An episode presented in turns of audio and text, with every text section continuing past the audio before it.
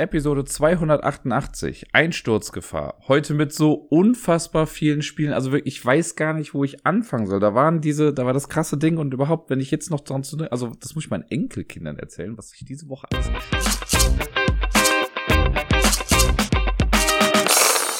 Zwei. Zwei ganze Spiele habe ich letzte Woche spielen können. Und damit herzlich willkommen zur neuesten Episode vom Ablagestapel. Ich bin der Dirk und ja, hatte eine nicht ganz so spielereiche Woche. Deswegen lehne ich mich mal sehr weit aus dem Fenster und ich glaube, dieses Mal wird es klappen. Ich sage, es wird eine kurze Episode und es wird dann auch eine kurze Episode, weil es, ich, also, nee, hier steht einfach nicht so viel. Da kann ich echt nicht mehr so viel rausholen. Ich fange mal an mit den Spielen, die ich letzte Woche gespielt habe. Das sind äh, zwei Kinderspiele. Und das erste ist immerhin für mich auch neu gewesen. Das ist ein Haber-Spiel gewesen. Ich war mit Miepel in der Stadtbibliothek äh, am Montag letzte Woche. Und weil wir mussten Bücher auch zurückbringen und dann spielen wir auch meistens immer noch was da. Und dieses Mal spielten wir Burg Kletterfrosch von Haber. Das Ganze ist eine Art Memory-Geschicklichkeitsspiel. Und es ist ein bisschen lustig, weil ich sowas ähnliches quasi schon mal eins zu eins für Miepel hier zu Hause nachgebaut habe. Hier zu Hause haben wir so einen kleinen Aufbauten. Äh, das ist so eine, ein, ein Stück Weltraum, sage ich mal. Unten ist die Erde und dann sind so ein paar schwarze Löcher im Prinzip auf dem Weg dahin. Das sind wirklich Löcher, die durch den Karton durchgehen. Und ganz oben ist der Mond. Und dann habe ich links und rechts so Schnüre dran befestigt. Und dann kann man da dran ziehen und eine Rakete dann so hochjustieren. Und in der Rakete selber äh, ist eine Aussparung für eine Murmel drin. Und diese Murmel muss man halt dann eben zum Mond hochbringen. Wenn man aber zwischendurch in so ein schwarzes Loch einfällt, dann fällt die Murmel da quasi auch durch und man muss wieder von vorne anfangen. Quasi ist Burg Kletterfrosch genau das gleiche. Äh, wir haben eine Burg, quasi so eine Art Turm oder eine Burgwand. Da sind ein paar Fenster drin. Und in diesen Fenstern, da werden am Anfang so Figurenplättchen verdeckt reingelegt. Und die haben unter sich jeweils auch so ein kleines Loch. Und die Aufgabe ist es quasi, nachher eine Kugel dann auch zu diesen Personen zu bringen. Und das auch mit so zwei Schnüren, wo man links und rechts so ein bisschen justieren muss. Und unten dran ist eben der Kletterfrosch, den man dann da hochbringen muss, so lange bis dann die Murmel quasi einrastet unter der jeweiligen Person. Dem Ganzen voraus geht dann so eine Art Memory-Spiel. Es sind, gibt insgesamt, glaube ich, zehn Figuren in diesem Spiel. Äh, ein Set wird rausgenommen, also ein Fenster von einer Person oder dieses Fensterplättchen, die passende Kugel und zwei Karten. Die kommen einfach raus. Und es gibt nämlich äh, zehn Plätt oder zehn Fensteraussparungen, aber es soll nur neun offen sein, denn es ist so, wenn es wird eine Karte aufgedeckt von einem Stapel, da sind dann 18 Karten, glaube ich, drin insgesamt, von jeder Figur dann zwei. Äh, und angenommen, es ist die Prinzessin, dann muss man erst die Prinzessin finden. Und alle Fenster sind am Anfang zu und dann decke ich ein Fenster auf. Ist das die Prinzessin? Yay. Dann lasse ich sie einfach offen da und muss dann die passende Kugel dahin bringen. Jede Figur hat eine passende farbliche Kugel. Ist ein bisschen materieller Overkill, das hätte man sich auch sparen können im Prinzip. Aber gut.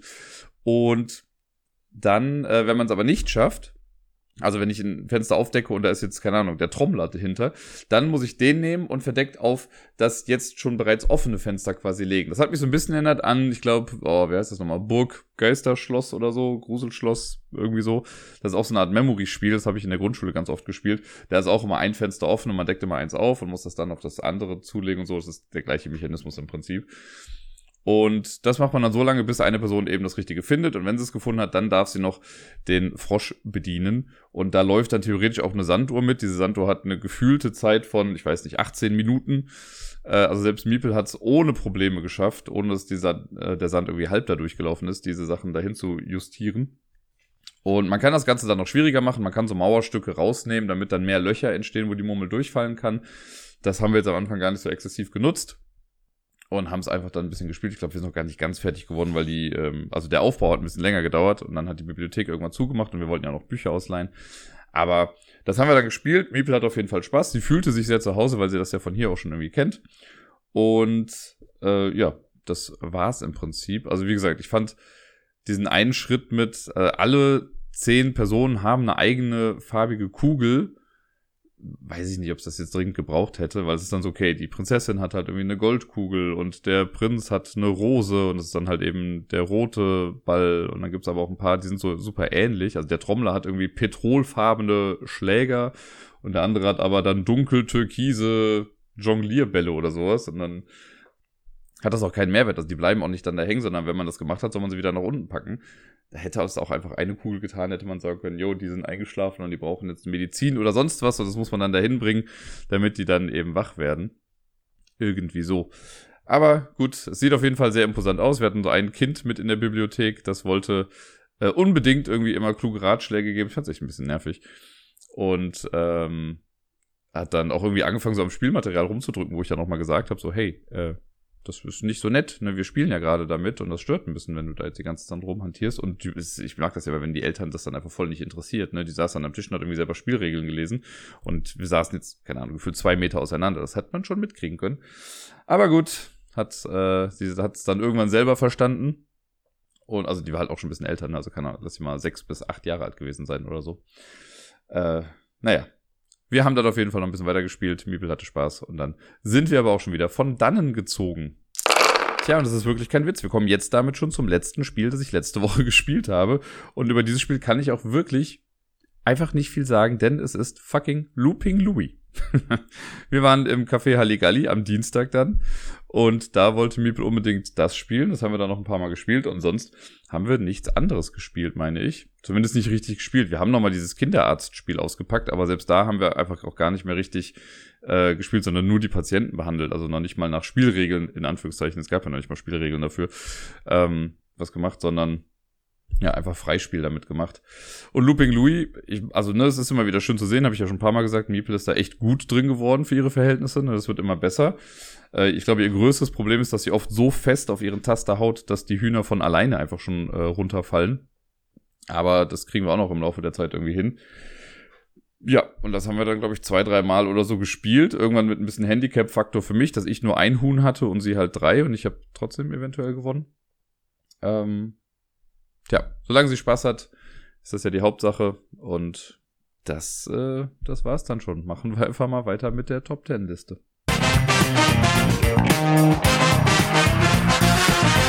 Die Idee zur heutigen Top Ten Liste kam mir dann am Wochenende, weil ich am Freitag ja, so einen Kreislaufzusammenbruch hatte, dass ich fast ohnmächtig geworden bin und mich erstmal eine halbe Stunde gefühlt aufs Bett legen musste und äh, nicht mehr weiter wusste. Später dazu mehr. Und dann dachte ich mir, ach komm, welche Spiele gibt's denn mit Einsturzgefahr? Und dann habe ich erst noch überlegt, welchen Approach wähle ich hier. Äh, weil es gibt ja auch Spiele, das war nämlich so mein erster Gedanke, Spiele, die eigentlich gar keine Geschicklichkeitsspiele sind, trotzdem aber zu einem werden im Laufe der Zeit. So ein Beispiel wäre zum Beispiel Manhattan, der alte Klassiker, wo man ja diese ähm, Wolkenkratzer aufeinander türmt und die immer höher werden. Und da ist es schon ein paar Mal passiert beim Spielen, dass halt diese Türme dann noch umgekippt sind. Das heißt, irgendwann muss man echt vorsichtig sein, wie man da die Sachen platziert. Gibt es auch so ein paar Spiele, die in diese Kerbe schlagen. Aber ich bin nicht ganz auf 10 gekommen. Also wenn ihr da noch ein paar gute Vorschläge habt, ich hatte, äh, also Manhattan war mein Top-Pick auf jeden Fall. Dann hatte ich noch äh, oh Gott, wer ist Cloud City? Das habe ich neulich erstmal mit äh, Sarai gespielt, als wir im Place waren. Ich kann mir nur vorstellen, ich habe selber noch gar nicht gespielt, aber bei Bärenpark mit der Monorail-Erweiterung könnte ich mir auch irgendwie vorstellen. Also alles, wo man Sachen in die Höhe baut, die dann und man aber immer noch dazwischen greifen muss irgendwie, das sind schon Spiele, wo es ein bisschen kritisch wird auf jeden Fall. Und dann habe ich mir überlegt, nee, komm, ich nehme mal Spiele, wo es quasi in Anführungszeichen mit vorgesehen ist, dass Sachen auch mal irgendwie umfallen. Und ja, habe dann zehn gefunden oder auch mehr gefunden und habe dann mal ein bisschen aussortiert. Da sind ein paar Odd Choices mit dabei, Sachen, die ihr vielleicht auch noch nie gehört habt, äh, die mir aber irgendwie im Gedächtnis geblieben sind. Und ja, gehen wir die doch einfach mal zusammen durch. Auf Platz Nummer 10 der Spiele mit Einsturzgefahr ist ein Spiel, das ich selber in der Tat eigentlich nur als Prototypen bekommen habe. Und zwar vor, boah, mittlerweile schon fünf Jahren, fünf oder sechs Jahren, äh, ist ein Paket zu mir geschickt worden von einem, ich weiß schon gar nicht mehr genau, was es war, ehrlich gesagt. Das Spiel heißt auf jeden Fall Sarah's Vision.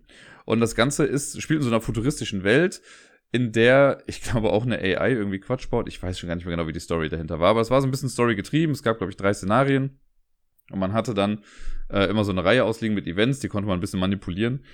Und man brauchte für bestimmte Sachen bestimmte Ressourcen, um Sachen zu machen und so und äh, jada jada. Also es war eine ganz nette, ganz nette Welt, in der das Ganze gespielt hat, was aber halt der Dreh- und Angelpunkt der ganzen Geschichte war, ist, die haben es geschafft, aus Jenga ein Ressourcenmanagement-Spiel zu machen im Prinzip. Natürlich ist Jenga auch so von wegen, wo ich dachte, ja, das muss eigentlich mit auf die Liste, und dachte, ja, ist ein bisschen lame vielleicht. Aber Sarah's Vision hat im Prinzip wirklich einfach einen Jenga-Turm in sich drinnen und auf den, ja, wie nennt man das jetzt? Auf den ganz kurzen Seiten dieser Jenga-Steine da waren dann so Ressourcensymbole aufgedruckt. Und man musste dann, wenn du halt bestimmte Ressourcen brauchtest, dann musstest du die Steine halt wirklich erstmal da rausziehen und dann, wenn du sie benutzt hast, wieder oben drauflegen und so weiter. Und irgendwann wurde dieser Turm halt wackelig.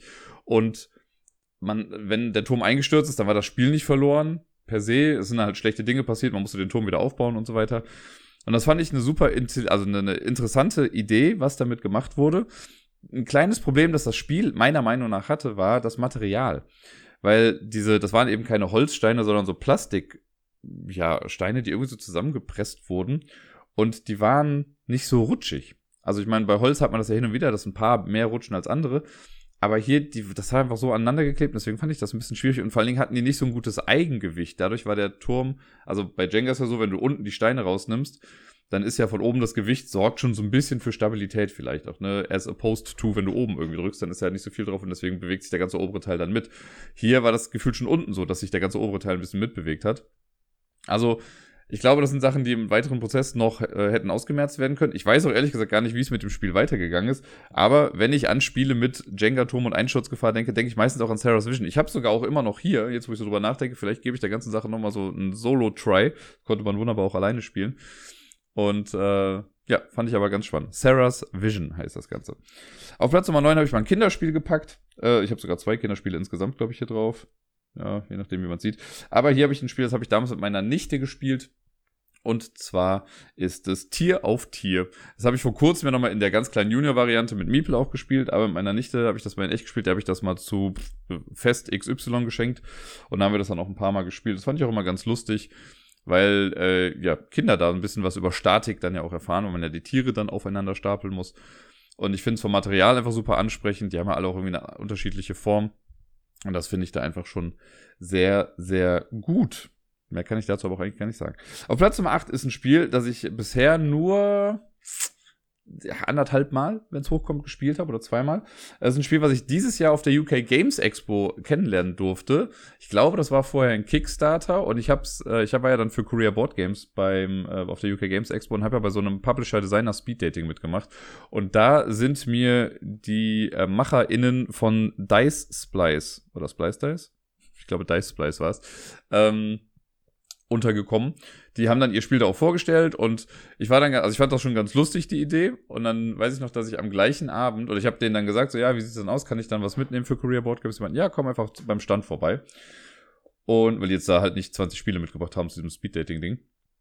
Und dann bin ich am gleichen Abend dann zurück ins Hotel gegangen irgendwann. Oder vielleicht war es auch der Tag danach, ich weiß nicht mehr ganz genau. Auf jeden Fall haben in meinem Hotel in der Lobby mindestens fünf Tische dieses Spiel gespielt und haben sich einen abgelacht. Ich dachte, ja geil, das ist eigentlich ein gutes Zeichen. Deswegen habe ich dann auf jeden Fall eins mitgenommen. Äh, wir haben es dann noch ein paar Mal getestet. Es wurde dann für uns, war es jetzt dann doch irgendwie nichts. Aber trotzdem habe ich es jetzt auch immer noch hier. Äh, und ja, Dice Splice ist ein Würfelstapelspiel im Prinzip thematisch hat es irgendwas mit Piraten zu tun, das ist jetzt gar nicht so wichtig, aber man soll, wenn man dran ist, dann würfelst du irgendwie Würfel und musst dann Symbol auf Symbol oder Farbe auf Farbe würfeln. Und was spannend ist, ist nicht nur, dass du generell einfach Würfel aufeinander machst, sondern da kommen auch so kleine Holzplanken, die man dann noch miteinander draufpacken kann. Und dadurch, dass man Holzplanken dann legt, kann es aber sein, dass die Würfeltürme stellenweise unterschiedlich, also ganz minimal unterschiedlich hoch sind und dann wirklich auch schief werden. Und das finde ich ganz spannend, weil das nicht einfach nur, ich sage es mal, wie bei Jenga zum Beispiel ist, wo ja trotzdem alles immer gelevelt ist, hast du hier irgendwann wirklich so kleine Unebenheiten und dann kann man gucken, das wieder auszugleichen. Und das war äh, echt interessant. Also auch die generell mit Würfeln, das sind so kleine Würfel, jetzt gar nicht so große Chunky-Dinger. Das ist ein nettes kleines Spiel für zwischendurch. Ich glaube, das packe ich demnächst nochmal raus. also ich mag generell ja auch Geschicklichkeitsspiele, auch wenn ich jetzt nicht der Beste aller Zeiten darin bin. Aber das äh, war ganz nett. Auf Platz Nummer 7 habe ich eine Doppelbelegung. Einfach weil es, also es geht in eine ganz andere Richtung. Das sind Spiele, bei denen Sachen umkippen können. Vielleicht geht es so in das, was ich anfangs sagte, die aber eigentlich gar nicht umkippen sollten. Äh, und zwar ist Kites bzw. Skyrockets. Wie oft es da schon passiert ist, dass du irgendwie Sanduhren rumdrehen möchtest und sie dann wieder umkippst dann dabei oder eine andere dann dabei umwirfst. Tausendfach ist das schon passiert. Und bei Skyrockets, glaube ich, geht das halt nochmal ins Extremere, auch wenn wir das jetzt noch gar nicht hatten. Aber es wird ja dazu kommen, dass du auch Sanduhren aufeinander stapeln musst und so. Das habe ich jetzt ja schon spoilermäßig äh, selbst schon mal hier auch gesagt. Und es wurde auch schon, also ich habe es schon mal äh, selbst erzählt bekommen, dass es weitere Szenarien gibt, wo man wirklich auch mal in die Höhe bauen muss oder so. Und ich denke mal, da wird es auch irgendwelche Auswirkungen haben, was passiert, wenn eine Sanduhr dann irgendwann mal umkippt. Und äh, gerade bei Echtzeitspielen, also Echtzeitgeschicklichkeit ist es ja nicht, aber man muss halt eben schnell irgendwie hantieren und ich weiß auch, es gab mal so zwei, drei Runden, die ich gespielt habe, wo dann eine Sanduhr umgefallen ist und wir dann gar nicht mehr wussten, okay, in welche Richtung müssen wir sie jetzt eigentlich aufstellen. Also, da kann sowas auch mal passieren, da muss man sehr vorsichtig sein. Und es ist egal, wie weit man die am Anfang auseinanderstellt, irgendwann landen sie doch alle in der Mitte, damit halt alle gut drankommen und dann wird's kritisch. Auf Platz Nummer 6 ein äh, Spiel, wo es auch um Würfel geht, die man ein bisschen stapeln muss. Gar nicht jetzt großartig hoch. Ich glaube, das höchste sind irgendwie fünf oder sechs Würfel hoch. Und es ist ein Echtzeitspiel, da haben wir es, ein Echtzeitspiel mit ein bisschen Geschicklichkeit drin. Äh, und zwar Fuse von äh, Kane Klenko, Garne Klenko, wie auch immer man den ausspricht. Den hatte ich ja, glaube ich, erst letzte Woche im Podcast mit Proving Grounds. Und Fuse mag ich ja sehr gerne. Das ist dieses Echtzeitspiel, wo man 10 Minuten hat, um quasi Bomben in Anführungszeichen zu entschärfen. Jede Bombe wird durch so eine Karte repräsentiert. Das ist so ein kleines Würfelpuzzle, was man lösen muss. Und immer wenn jemand an der Reihe ist, die aktive Person, greift man in einen Beutel rein, zieht so viele Würfel raus, wie Personen dran teilnehmen äh, am Spiel und dann nimmt sich jeder einen Würfel und den muss man auf so einer Karte platzieren. Und die Würfel müssen auf bestimmte Arten und Weisen auf die Karten platziert werden. Und manchmal müssen halt Türme nach oben gebaut werden oder so Pyramiden. Und es gibt in den Regeln dann in der Tat auch die Sektion mit, was passiert, wenn man diese Türme umstößt, was ja passieren kann im Eifer des Gefechts. Dann äh, explodieren nämlich doch wieder Würfel und man muss wieder von vorne anfangen und all so Geschichten.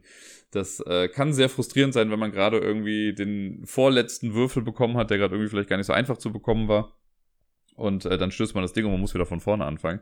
Das äh, kann mitunter zu ein bisschen Frust sorgen bei Fuse, aber auf eine gute Art und Weise. Auf Platz Nummer 5 ist, glaube ich, wenn ich jetzt mal so gucke, das wahrscheinlich neueste Spiel hier. Ja, denn äh, es ist erst dieses Jahr zur Spielemesse rausgekommen. Und ich habe es auch, glaube ich, glaube, es war mit das letzte Spiel, was ich auf der Messe gespielt habe. Bin mir gerade nicht sicher, ob danach dann nochmal irgendwas kam. Auf jeden Fall ist es äh, Nekojima. Das hat's mir doch ganz angetan. Das fand ich ganz gut.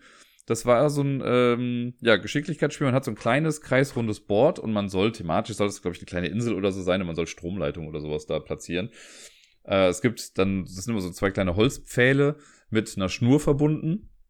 Und man würfelt und ähm, dann kriegt man in der Regel zwei Farben angezeigt. Und man muss diese beiden Farben auf diesem kreisrunden Board, was man hat, dann miteinander verbinden. Das ist so äh, unterteilt in Viertel. Und wenn ich jetzt, äh, keine Ahnung, Rot und Grün habe, dann muss ich ein Ende in Rot und ein Ende in Grün haben und die Schnur darf aber halt nicht den Boden berühren, keine anderen Schnüre berühren, darf nicht außerhalb dieser Insel rausragen. Manchmal muss man dann Katzen noch mit dranhängen und man kann die Türme aber aufeinander stapeln. Also alles sehr minimal, sehr kompaktes Bauen, weil diese, diese Scheibe, auf der man das macht, einfach sehr klein ist. Äh, deswegen muss man oft aufstehen und einmal drumherum gehen und es ist irgendwie sehr faszinierend, wie das dann am Ende aussieht. Es wächst halt voll in die Höhe alles.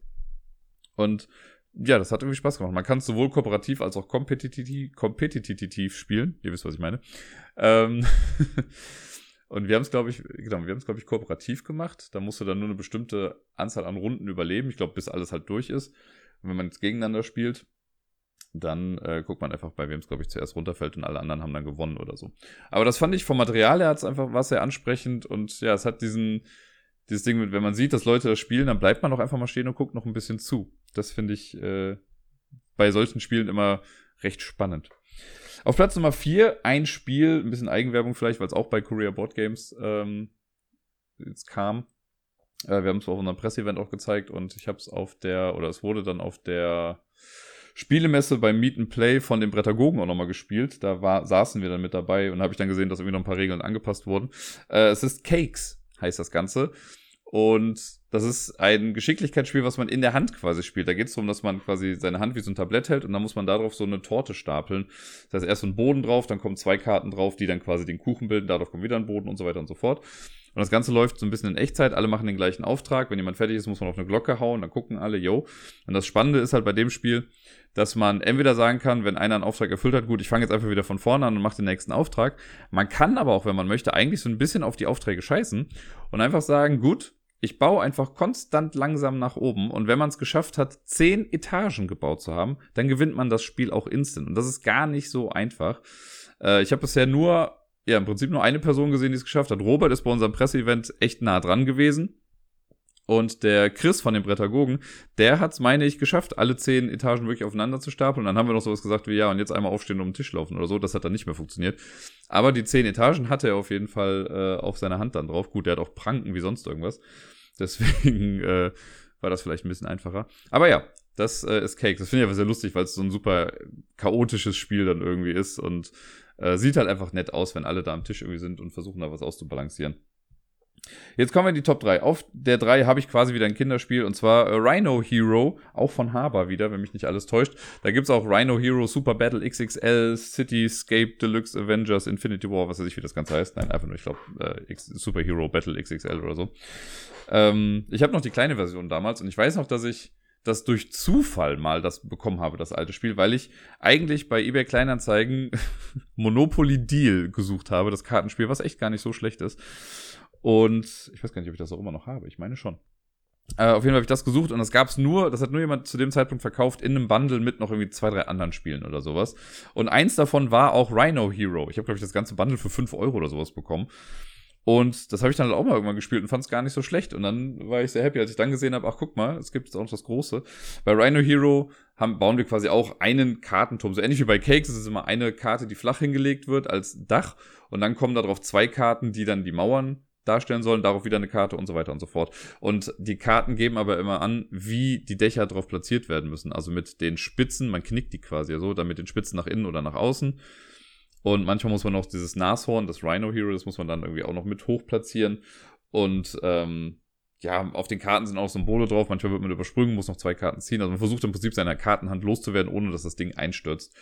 Und da entstehen schon sehr interessante Bauten auf jeden Fall. Und bei diesem Superhero XXL Battle Ding, da ist das Ganze noch ein bisschen größer. Jeder hat seinen eigenen Held oder seine eigene Heldenfigur.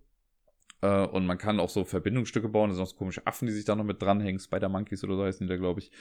Äh, sieht auf jeden Fall auch sehr eindrucksvoll aus und macht mit wenig einfachem Material einfach eine ganz coole Sache.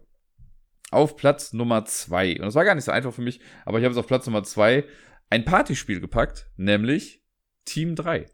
Bei Team 3 es geht in eine komplett andere Richtung, weil es jetzt so gesehen nicht die gleiche Art von Geschicklichkeitsspiel ist. Aber wir haben ja trotzdem, also eine Person hat ja die Augen zu und muss was bauen mit so Bauklötzen und oft ja auch dann einfach in die Höhe. Und das soll halt auch nicht einstürzen. Hier ist einfach nur die Regel, wenn es einstürzt, musst du halt weiterbauen. Du musst halt versuchen, innerhalb von drei Minuten fertig zu werden. Aber trotzdem finde ich, ist blind bauen nochmal was, also ein ganz anderes Gefühl, weil man sich halt komplett auf seine Vorstellungskraft und ja eben auch auf die Worte der übersetzenden Person irgendwie konzentrieren muss. Für die, die es gar nicht kennen, nur ganz kurz, das soll ein bisschen basieren auf diesen äh, drei Affen, nichts hören, nichts sagen, nichts sehen. Äh, eine Person weiß, was gebaut werden muss, darf aber nicht sprechen. Eine Person baut, sieht aber nichts. Und eine Person darf sprechen, muss dann halt übersetzen. Also die Person, die weiß, was gebaut wird, gestikuliert dann zu der übersetzenden Person, was gebaut werden muss. Und die muss dann versuchen, diese, das, was gezeigt wird, in Worte zu übersetzen, damit die Person, die blind ist, das dann umsetzen kann. Ist ein 1A-Partyspiel. Ich liebe das total. Und es ist jedes, also ich liebe es immer, wenn Leute das zum ersten Mal spielen, denken, sie sind die geilsten. Dann setzt eine Person die Binde auf und dann sagt er, ja, nimm das gelbe Teil. Mhm ich bin blind. Ich weiß nicht, was das gelbe Teil gerade ist. Also mittlerweile, klar, ich wüsste jetzt anhand der Form, was das gelbe Teil ist. Aber wenn Leute das zum ersten Mal spielen und dann hören, ja, nimm das pinke, blaue Teil, was auch immer, dann wissen die nicht so ganz genau, was damit gemeint ist. Zunach ist, ich liebe es. Ich mag es einfach total gerne. Und ja, es ist, kommt natürlich immer mal wieder vor, dass dann Sachen irgendwie einstürzen oder man ist super vorsichtig beim Bauen. Das ist schon sehr, sehr nett. Und auf Platz Nummer eins ja, also ich glaube, kein Spiel hat bisher, was beim nach oben bauen äh, oder den Fokus auf das nach oben bauen gesetzt hat, solche Emotionen hervorgerufen, sowohl im positiven wie auch im negativen. Äh, Menara. Menara, dieses kooperative Spiel, wo wir versuchen einfach so eine Tempelanlage nach oben zu bauen und man deckt eine Karte auf, muss dann Säulen draufsetzen und immer wenn alle Säulen da sind, kommt ein neuer Tempelboden drauf und man gewinnt, wenn man eine gewisse Etagenanzahl erreicht hat. Manchmal werden die Etagen aber noch höher und ich liebe das total. Es ist so eine Anspannung und es hat diesen weirden Mix von, okay, wir arbeiten alle zusammen. Trotzdem ist man mega happy, wenn man fertig ist mit seinem Zug, weil wenn dann verkackt wird, dann war es man selber. War man das nicht selber, sondern jemand anders ist schuld. So, man ist immer happy, wenn jemand anders jetzt die Verantwortung für diesen Turm hat. Man fiebert total mit und das, es sind, also gerade gegen Ende war das schon so oft so, dass dann echt so Herzschlagmomente einfach entstehen, wo man so on the edge of your seat, wie man so schön sagt, dann irgendwie sitzt und keiner wackelt an irgendwas und die Person, die dran ist, ist super konzentriert und versucht da was rauszubekommen. Und wenn es dann halt funktioniert, ach, keine Ahnung. Das ist immer so der Moment, wenn man weiß, okay, das sind die letzten zwei, drei Sachen, die hier passieren, so dann werden die Kameras rausgeholt und es wird gefilmt. Das äh, macht einfach Spaß. Und klar, wenn es dann nicht klappt, ist es irgendwie frustrierend, aber irgendwie ist das auch so, wenn der Turm in sich zusammenfällt, dann sackt auch die Anspannung irgendwie ab. Genauso wie wenn es halt klappt, so, dann lässt man sich schön mal so nach hinten fallen, denkt sich, boah, geil, ey, wir haben es geschafft. Oder eben, ja, schade, eben nicht. Aber das hat, das, das sorgt schon für viele Emotionen. Ich mag Menara wirklich gerne, einfach weil es eben diese Emotionen erzeugt beim Spielen. Das waren jetzt meine Top 10 Spiele mit Einsturzgefahr. Wie gesagt, Spiele, bei denen Einstürze vorhergesehen sind. Wenn euch noch mehr Spiele einfallen, die einfach äh, abstrus groß gebaut sind, so dass da Sachen einstürzen, die gar nicht einstürzen sollten, oder ihr habt noch andere Geschicklichkeitsspiele, die auch mit einstürzenden Sachen zu tun haben. Ich weiß, ein paar Sachen habe ich jetzt auch rausgelassen, aber dann äh, haut's gerne irgendwo in die Kommentare. Bin mal gespannt, was ich dann noch so alles vergessen habe.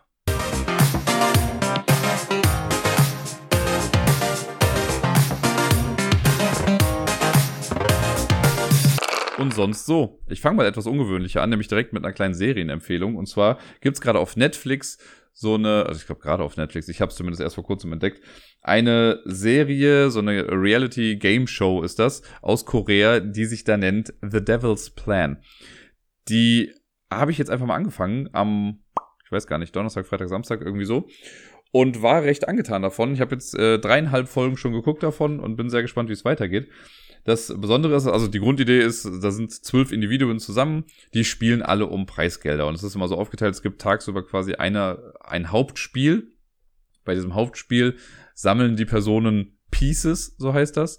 Äh, und immer die Personen mit den, also die zwei Personen mit den wenigsten Pieces, die kommen dann ins Gefängnis über Nacht. Und sollten es mehrere Leute äh, sein, die halt die gleiche Anzahl an den wenigsten Pieces haben, dann bestimmen die, die die meisten haben, wer ins Gefängnis muss. Und diese Spiele, die die spielen, das sind jetzt aber halt nicht so, also keine Sportspiele, Kraftspiele, sonst irgendwas, sondern halt eher Sachen, die was mit Intelligenz, Kreativität und sowas zu tun haben. Und dann gibt es, nachdem dann zwei Leute fürs Gefängnis ausgewählt sind, gibt es dann irgendwann abends nochmal ein äh, Price-Game, also ein Preisspiel, und da wird dann Geld für den Jackpot zusammengespielt. Das könnte also theoretisch sein, dass, also das heißt dann, wer am Ende die meisten Pieces hat, gewinnt dann quasi das Geld. Wenn die aber jetzt bei allen Preisspielen quasi verkacken, dann gibt's halt auch gar nichts zu gewinnen. Und das ist halt sehr spannend oder sehr lustig, wenn man das als äh, Brettspielende Person guckt. Denn das erste Spiel, was sie spielen, ist quasi eine Art Werwolf-Variante. Und das fand ich sehr cool irgendwie. Das ist sehr interessant. Ich weiß gar nicht mehr genau, wie es jetzt war. Die haben, es gibt zwei Terroristen, die gewinnen, wenn alle BürgerInnen irgendwie tot sind. TerroristInnen, Entschuldigung. Ähm, und dann gibt's aber noch den, die Rolle der Polizei, die kann jede Runde eine andere Person irgendwie töten. Äh, die Leute aus der Terrororganisation, die können auch jede Runde, glaube ich, jemanden oder haben nur zwei Kugeln insgesamt, das weiß ich auch nicht mehr genau. Dann gibt es auch einen Virus, der sich ausbreitet. Dafür gibt es dann aber auch noch mal Leute in der Forschung, die können das Gegenmittel herstellen, die müssen das aber erst vorbereiten und dann herstellen. Jemand hat auch den Antikörper, also sehr lustig. Und das fand ich äh, einfach auch filmisch ganz nett gemacht. Die haben das ganz gut dargestellt. So ein paar wenige Rollen waren irgendwie bekannt und dann wurden so nach und nach, also jetzt kriegt man ja die Taktik mit und die Leute, die sagen, ja, ich habe alles durchblickt, ich weiß ganz genau, wer was ist, das hier ist die Winning Strategy und bam, alles am Arsch. Ähm, und das fand ich einfach sehr cool. Und auch das, das äh, Preisspiel, was wir dann später gespielt haben, das war irgendwie ganz nett anzusehen. Ich muss sagen, jetzt in der, das zweite Hauptspiel, was wir gespielt haben, das war okay, so, das war nett, sich mit anzugucken. Das würde ich gerne mal in echt spielen. Ich glaube, es könnte dann ganz lustig sein, aber hier war es so ein bisschen chaotisch. Es kommt noch ein bisschen mit hinzu, dass es halt äh, auf Netflix jetzt keine deutsche, also zumindest nicht, dass ich wüsste, ich habe halt nur deutsche Untertitel und äh, sonst ist halt der Ton auf Koreanisch. Aber das geht alles irgendwie voll klar. Nicht, dass man jetzt danach irgendwie voll Koreanisch äh, versteht, aber äh, trotzdem kann man sich auf jeden Fall angucken. Und ich bin mal gespannt, was da noch so alles für Spiele kommen. Ich glaube, das könnte noch sehr, sehr interessant werden. Deswegen, wenn ihr mal Bock habt darauf, guckt mal rein. The Devil's Plan auf Netflix. Ja, und ansonsten, ich habe wirklich nicht viel über letzte Woche zu berichten. Ich habe ähm, ich war krank wieder so ein bisschen. Ich war letzte Woche Montag, bin ich nochmal krank zu Hause geblieben, weil ich da krasse Kopfschmerzen und sowas nochmal hatte. Und ähm, dann war ich Dienstag, Mittwoch, Donnerstag war ich arbeiten ganz normal. Ich war auch am Mittwoch im Jamesons. Und Donnerstag war auch noch alles in Ordnung. Und am Freitag bin ich dann morgens aufgewacht und mir war so unfassbar übel. Ähm, so wirklich, dass ich dauernd das Gefühl hatte, ich muss mich gleich irgendwie übergeben. Und das war schon so ein bisschen weird. Und ich war so ein bisschen schwach auf den Beinen und dann dachte ich, ja komm, machst halt mal äh, Corona-Test. Hast du ja schon länger nicht mehr gemacht. Beziehungsweise gar nicht wahr. Ich mache gefühlt jede Woche mindestens einen. Ähm, aber ich hatte, glaube ich, in der Woche in der Tat noch, doch, da habe ich am Dienstag hatte ich einen gemacht. Weil dann nämlich ein Kollege irgendwie auch meinte, ja, mir ist ein bisschen übel morgens. Mhm. Da habe ich dann mal zur Sicherheit eingemacht. Und äh, das gleiche hatte ich jetzt ja dann auch. Und dann, äh, ja, habe ich einen Test gemacht und der war dann wirklich so minimal, also ganz, ganz minimaler leichter Strich war dann irgendwie bei positiv. Und dann dachte ich mir, ja, scheiße. Hab dann noch einen Test hinterhergeschoben, der war dann klar negativ. Das ist ja gut, 50-50 ist jetzt irgendwie scheiße. Also Maske an und ab in DM, hab mir noch ein paar neue Tests geholt, weil ich hatte halt hier nur so Tests, die ich jetzt seit fast einem Jahr hier irgendwie liegen habe, aus äh, Miepels Kindergarten noch. Und das sind halt auch nur so Speichelabstriche irgendwie. Ich dachte, da kommt uns ja mal so ein Nasentest. Davon war es wieder so einer komplett auf jeden Fall negativ. Bei dem anderen ja, mit viel Wohlwollen hätte man da auch einen Strich dann irgendwie sehen können. Das war mir dann halt so ein bisschen zu unsicher. Mir ging es ja ohnehin nicht so super gut. Also habe ich mich dann für den Tag einfach mal auch krank gemeldet. Und ja, dann, der, der Tag war einfach die Hölle. Dann war ich den ganzen Tag über ja schon echt schlapp. Und dachte dann irgendwann, weil zu dem Zeitpunkt dachte ich ja noch so, okay, ein bisschen Übelkeit und äh, Erkältung, ne, hatte ich jetzt auch die Tage davor, nimmst du mal ein Erkältungsbad. Den Erkältungsbad genommen, auch soweit alles gut, während ich in der Wanne war. Mir ging es nicht perfekt gut, ne? Und ich habe dann gemerkt, als ich dann das Wasser abgelassen habe und dann aufstehen wollte, Kreislauf war komplett weg. Also es war so die Hölle. Das hatte ich noch nie so in dem Ausmaß, zumindest nicht, dass ich mich erinnern könnte. Und dann war ich echt, also ich wusste gar nicht, wohin mit mir. Ne? Ich bin irgendwie aufgestanden und also hinsetzen war keine gute Idee, aufstehen war keine gute Idee. Wahrscheinlich hat es auch nicht geholfen, dass ich das immer im Wechsel gemacht habe. Dann wollte ich mich ja eigentlich auch einfach nur abtrocknen, damit ich mich irgendwie wieder hinlegen kann. Irgendwann habe ich gemerkt, okay, es geht einfach nicht so, bevor ich hier gleich umkippe. Und es war echt, also ich musste mich echt abstützen stellenweise. Dann habe ich einfach nur noch ein trockenes Handtuch genommen, das quasi aufs Bett geworfen, mich da drauf geworfen und einfach eine halbe Stunde lang mindestens, glaube ich, einfach auf dem Bett gelegen. Meine Hände haben angefangen, sich zu verkrampfen. Das war richtig gruselig. Also ich hatte wirklich Sorge um mich selbst in dem Fall.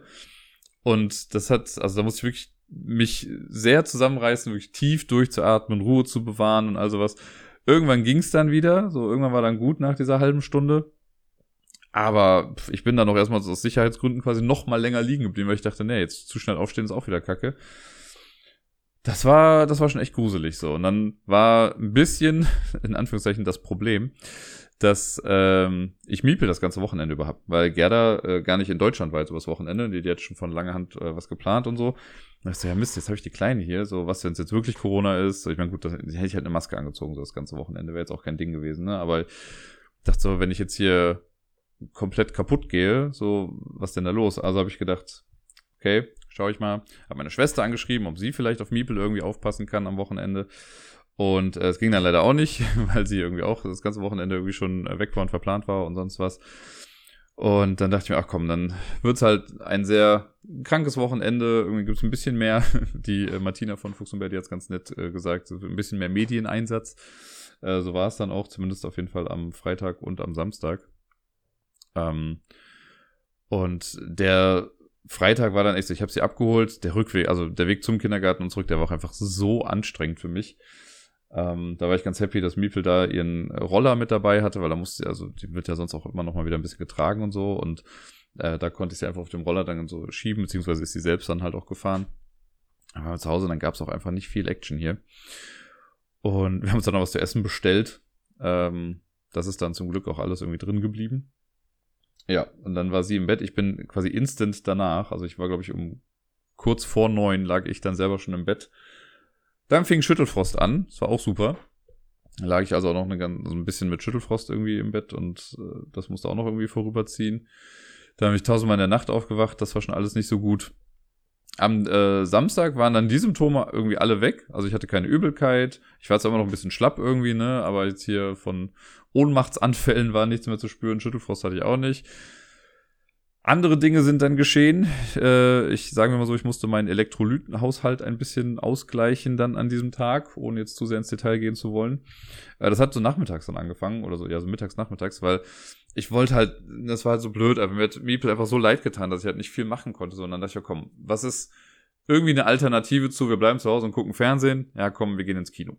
dann sind wir halt ins Kino gegangen, haben uns die neuen Abenteuer von Pumuckel oder neue Geschichten von Pumuckel angeguckt, was im Prinzip kein Film ist, sondern einfach nur die ersten drei Folgen der neuen Serie, die jetzt ab Dezember irgendwie rauskommt, aber dachte ich mir, komm, da haben wir wenigstens irgendwie was, was zwar immer noch Fernsehgucken ist auf einer, auf einem großen Stil oder im großen Stil, aber wir sind irgendwie mal kurz rausgekommen. War dann auch, also soweit in Ordnung. Ja, danach fing es dann für mich an, dass ich gefühlt den ganzen Tag dann nur noch im Klo verbracht habe. Und äh, dann aber nochmal Tests gemacht habe, die waren dann noch alle negativ. Am Sonntag habe ich dann auch nochmal Tests gemacht, die waren auch nochmal alle negativ. Sonntag ging es dann auch so im Laufe des Tages dann noch wirklich immer besser. Ich war anfangs immer noch ein bisschen schlapp auf den Beinen und im Laufe des Tages wurde es immer besser. Wir waren dann auch, einmal sind wir morgens kurz rausgegangen, um was bei Gerda zu Hause zu holen. Ähm, und also ich habe einen Schlüssel dann noch dafür. Und abends sind wir dann einfach nochmal eine halbe Stunde einfach nur wenigstens spazieren gewesen damit wir so ein bisschen hier in die frische Luft noch kommen. Und ja, nachdem Miepel dann äh, im Bett war abends, habe ich dann noch überlegt, ob ich da noch den Podcast aufnehme, aber ich wusste ja, dass es eh nicht viel wird, deswegen habe ich äh, dann gesagt, komm, das mache ich einfach dann noch Montagmorgens. Hab mich dann noch mit Devil's Plan befasst, noch ein bisschen mit Sarai telefoniert abends und dann bin ich auch ins Bett gegangen. Äh, und ja, das war mein Wochenende. Das war auf jeden Fall puh, eine kleine Achterbahnfahrt. Gerade dieser Freitag, der hat mich echt fertig gemacht. Und ich habe dann auch echt so ein bisschen Paranoia bekommen, so ein bisschen Angst davor, was kommt als nächstes, weil alle Symptome kamen so aus dem Nichts und so nacheinander, aber ich dachte, okay, keine Ahnung, was jetzt irgendwie passiert. Das hat mich ein bisschen nervös gemacht. Jetzt heute blicke ich der Sache so ein bisschen sicherer entgegen, weil ich merke, okay, ich bin aufgewacht, ich habe nichts. Also das, was ich gestern Abend gefühlt habe, fühle ich auch heute Morgen so. Deswegen bin ich jetzt mal guter Dinge. Aber das war schon echt, äh, ja, nicht ganz so simpel. Ja, und äh, sonst, wie gesagt, ich habe ja dann das ganze Wochenende mit Miepel verbracht, auch die ganze letzte Woche schon. Die war Montag und Dienstag hat sie bei mir geschlafen. Und dann am, ja, von Freitag bis jetzt heute Morgen auch. Ich war gestern dann auch, also so oder so wäre ich dann nicht ins Jamesons gegangen.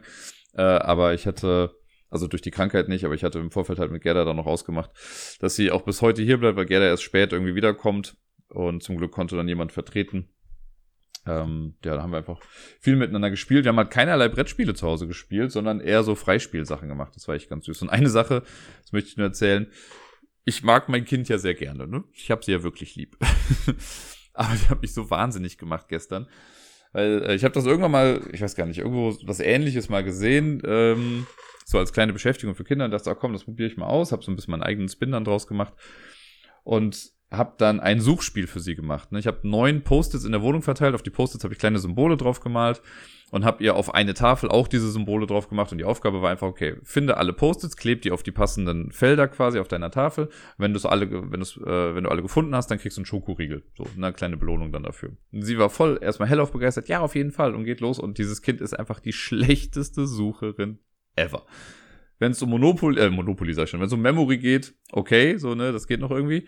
Aber die ist so unglaublich suchfaul. Das hat mich wirklich, wirklich wahnsinnig gemacht. Ne? Ich habe in ihrem Zimmer gewartet und habe gesagt, hier in deinem Zimmer ist nichts. In allen anderen, also du kannst überall in der Wohnung hingehen, darfst alle Türen aufmachen. Es kann da was sein. Du musst halt nur genau hingucken. Aha, okay. Und sie läuft los. Und ich höre, sie ist im Schlafzimmer. Man hört Trippel, Trippel, Trippel. Stille. Stille. Papa, ich finde nichts. Hast du denn überall geguckt? Ja. Mhm. Okay. Ja, dann guck noch mal weiter. Okay, dann kommt sie wieder zurück. Und dann ist sie so oft immer wieder zurückgekommen, weil sie, ja, ich muss dir noch was sagen. Und dann hatte sie aber nichts zu sagen. Sie wollte einfach nur wie, weiß nicht, Zeit schinden oder keine Ahnung. Und dann habe ich dann irgendwann gesagt, so, hast du wirklich überall nachgeguckt? Hast du dir die Wände alle angeguckt, die Schränke, sonst was? Ja. Ja, dann mach's noch mal. Und also dieses ganze Spiel war eigentlich konzipiert als so, ja, sag mal 10, 15 Minuten höchstens, ne, dass es dann vorbei ist, dass man dann alles gefunden hat. Wir waren mindestens 45 Minuten irgendwie dran. Und stellenweise, sie stand auch einfach vor Zetteln und hat sie nicht gesehen. Oder wollte sie nicht sehen. Oder hat nicht, also keine Ahnung. Das, das habe ich echt wahnsinnig gemacht, ne? Und ich weiß nicht, ob es an der Farbe der Zettel lag. Vielleicht muss ich beim nächsten Mal rote Zettel nehmen. Es waren jetzt einfach gelbe Post-its halt, ne? Vielleicht nehme ich mal rote und gucke, ob es damit dann irgendwie besser geht. Und das ist so ein Thema, das haben wir immer mal wieder so mit selbstständig Sachen suchen, ne? Weil sie oft, also sie hat auch neulich, hat sie ein Stofftier gesucht, das sie quasi direkt vor sich liegen hatte. Und das versuche ich halt so ein kleines bisschen irgendwie in sie reinzubekommen, dass sie halt besser sucht. Und ich weiß, es gibt ja das große Klischee der Männersuche, ne, dass man ja eh nicht so richtig guckt. Aber ich glaube, also das, ich nenne, das ist die Miepelsuche jetzt auf jeden Fall gewesen. Das ist noch mal ein paar Level drüber. Mal gucken, ob das äh, auf Dauer irgendwie besser wird. Naja, was soll ich sagen? Das war's schon. Mehr habe ich wirklich nicht mehr zu erzählen jetzt aus der letzten Woche. Von daher wünsche ich euch allen eine wundervolle Woche. Bleibt gesund, spielt viel, vor allem mehr als ich in dieser Woche. Und bis dann.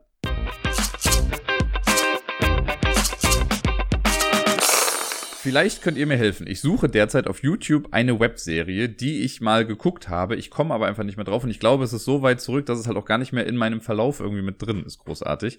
Das Ganze handelt von einer also einem Spieletreff, der, glaube ich, in so einer Art Wohnkomplex stattfindet. Und da kommen immer die gleichen Leute hin und irgendwann kommt eine neue Dame mit dazu. Und der Hausherr, glaube ich, ist es, der, äh, oder der, bei dem sich das Ganze halt immer abspielt, der verguckt sich halt so ein bisschen in sie und darum geht's dann so ein bisschen. Das ist auch der Typ, den irgendwie keiner leiden kann, der aber auch immer mit dabei ist, weil er irgendwie mit zur Gruppe gehört. Und ähm, ich komme einfach nicht mehr drauf, wie das heißt. Ich weiß, dass ich es geguckt habe. Das nervt mich. Ich habe irgendwie auch keinerlei Anhaltspunkte, weil sobald man Game Night eingibt, dann wird eher der Film gezeigt, der Game Night heißt, aber diese Serie nicht mehr. Und ich weiß, dass ich es ganz lustig fand Und ich würde es gerne nochmal gucken, aber ich komme einfach ums Verrecken nicht auf den Namen. Also falls jemand irgendwie jetzt gerade das Gefühl hat, ja, das habe ich auch geguckt, ich glaube, ich weiß, was es ist, bitte immer her damit.